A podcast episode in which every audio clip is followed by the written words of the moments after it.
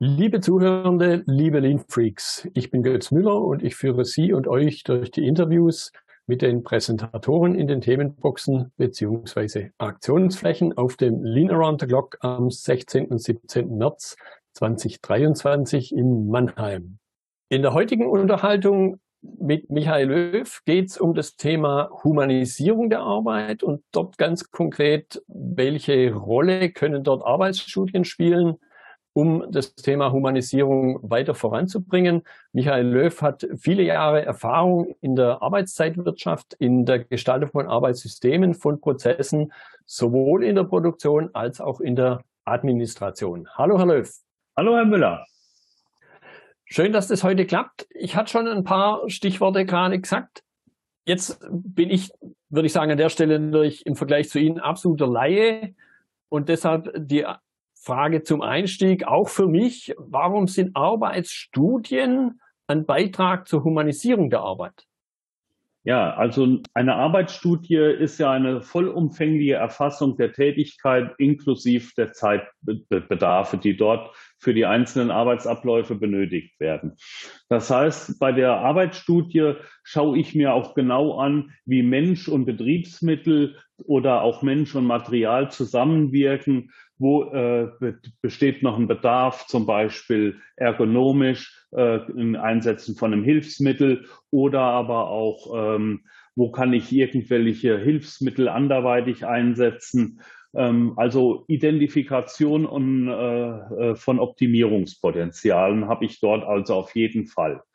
Hinzu kommt natürlich, dass ich dabei auch schaue, was ist ausführbar, was ist erträglich und was ist zumutbar von den Menschen, damit dass wir letztendlich auch zufriedene Mitarbeiter hinterher haben. Mitarbeiter, die diese Tätigkeit bis zum Rentenalter ohne gesundheitliche Einschränkungen ausführen können. Hierbei ähm, kann man zum Beispiel ähm, auch in die verschiedensten Branchen reinschauen, die bisher nie benötigt wurden oder wo die Zeitwirtschaft nie benötigt wurde. So muss ich richtig sagen. Ähm, ich denke hier zum Beispiel mal an das Gesundheitswesen. Ja, unser Bundesgesundheitsminister hat also kürzlich verkündet, wir brauchen Methoden, um die Personalbedarfe in unseren Kliniken zu messen. Diese Methoden braucht er nicht, die hat er. Die hat er jetzt fast 100 Jahre. Diese Methoden stehen im Organisationshandbuch des Bundesministeriums für Innere drin verankert als REFA-Methoden ähm, und sie müssen einfach mal angewendet werden.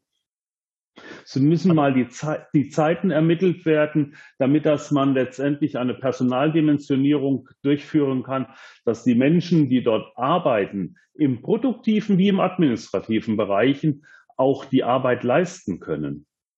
Ich höre eben auch raus, gerade auf, auf das Beispiel Gesundheitswesen abgebildet, man muss das Rad nicht neu erfinden, sondern das hat schon mal jemand gemacht. Genau, das hat schon jemand gemacht und das ist ja letztendlich sind diese Methoden ja auch entstanden vor fast oder vor 100 Jahren. Ähm, und man hat sie dann damals standardisiert schon, ähm, um letztendlich halt auch ein einheitliches Vorgehen zu bekommen, damit das nicht jeder Betrieb eine eigene Zeitermittlungsmethode hat oder eine eigene Ablaufanalysenmethode, sondern man hat diese Methoden vereinheitlicht, man hat ein damals ja, etwas äh, äh, vom Namensgebung her Reichsausschuss gebildet. Ja, äh, natürlich heute ein bisschen überholt. Heute haben wir den Fach, ähm, den Fachverband für Arbeitsstudien und Betriebsorganisation seit 1.10. Äh, Vorher war es der Bundesverband. Der ermittelt oder der vermittelt diese Methoden als Wissen. Und wenn man diese Methoden dann ordentlich und sachgemäß anwendet, dann hat man auch eine Verbesserung für die Organisation wie auch für den Menschen. Und es geht eben, ja, der Begriff heißt zwar Arbeitszeitwirtschaft, aber ich höre da auch deutlich raus, es geht eben nicht nur darum, mit der Stoppuhr daneben zu stehen und sich anzuschauen, wann fängt irgendwas an und wann ist irgendwas fertig und dann in Anführungszeichen den Zeiger zurückzustellen und sagen, du arbeitest zu langsam, sondern es geht ja um viel mehr. Genau. Es geht also darum, der Mitarbeiter soll ja nicht schneller schrauben. Er soll normal schrauben. Nicht unbedingt schneller schrauben, ist vielleicht der bessere Ausdruck. Ähm, aber er soll halt schrauben. Er soll sein Werkzeug zur Verfügung haben, er soll sein Material zur Verfügung haben. Da haben wir auch sehr viele Parallelen zum Lean Management, ähm, wo ja auch äh, sehr viel um Organisation von Material und Informationsfluss äh, sich dreht. Und ähnlich ist es bei der Arbeitszeitwirtschaft. Und hier wird jetzt geschaut, wie lange braucht denn der Mitarbeiter? Und zwar für die Haupttätigkeit, für den, im Sinne der Arbeitsaufgabe. Wie lange braucht er für Nebentätigkeiten? Wie zum Beispiel jetzt mal einfach beim äh, Fräsen von, von irgendwelchen äh, Metallteilen. Wie lange braucht er für die Nebentätigkeit Material spannen und wie lange braucht er für das wirkliche Bearbeiten des Materials? Darüber hinaus kommen es natürlich auch zu Wartezeiten. Oder das Betriebsmittel auf der anderen Seite steht da und wartet auf den Mitarbeiter. Es kommt zu Brachzeiten. Und wenn man sich genau an diesen äh, zeitwirtschaftlichen Zeitarten auch dann mal orientiert und dieses näher betrachtet, dann kommt man auch darauf, wo die äh, Optimierungspotenziale in den einzelnen Arbeitsabläufen bestehen. Und ähm, ja, immer im Sinne natürlich, wir wollen oder wir müssen effektiv arbeiten, wir brauchen eine Effizienz, aber wir müssen dabei unser Personal auch ja, behüten und beschützen, manchmal auch vor sich selbst.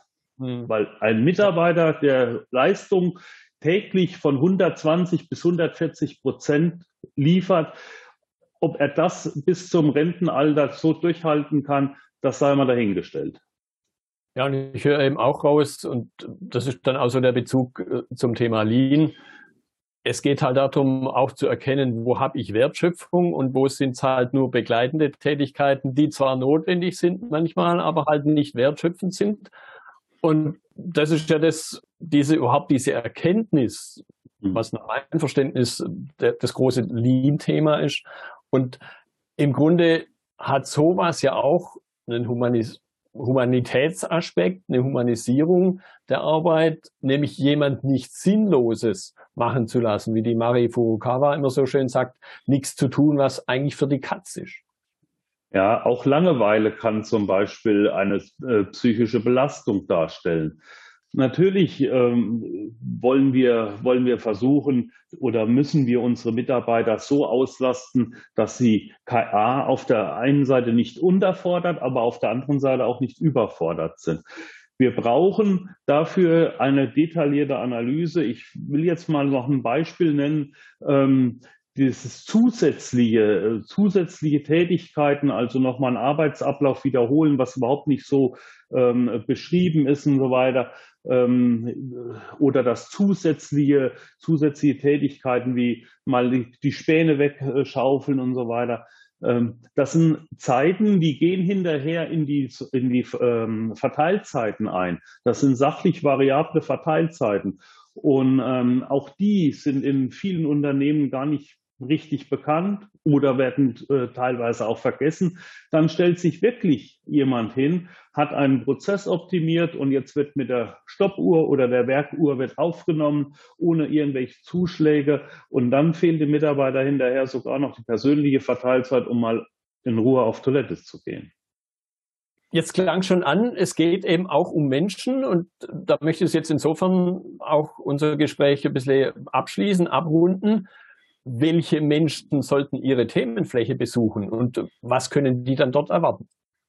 Also die, es, bei mir können grundsätzlich alle, denke ich mal, ihr Wissen auffrischen oder äh, vertiefen ähm, oder neues Wissen auch ermitteln.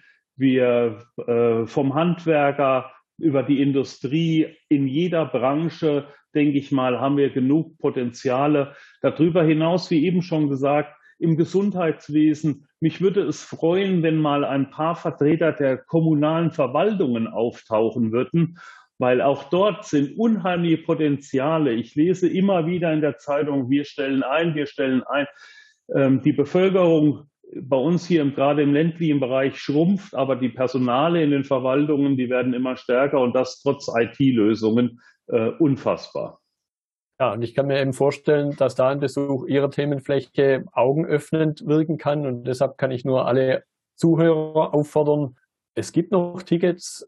Es ist eine Gelegenheit, eine etwas andere Veranstaltung zu besuchen mit etwas anderen Themen und mit Sicherheit aber sehr breites Spektrum und sehr interessant. Herr Löw, ich danke Ihnen für Ihre Zeit. Bitte, bitte, Herr Müller. Ich danke Ihnen. Ja, liebe Lean Freaks, es gibt noch Tickets für das LATC 2023. Bis zum 31.10. gibt es noch den Early Bird Rabatt. Die Tickets können Sie erwerben unter leanbase.de slash LATC slash Anmeldung. Wir sehen uns in Mannheim.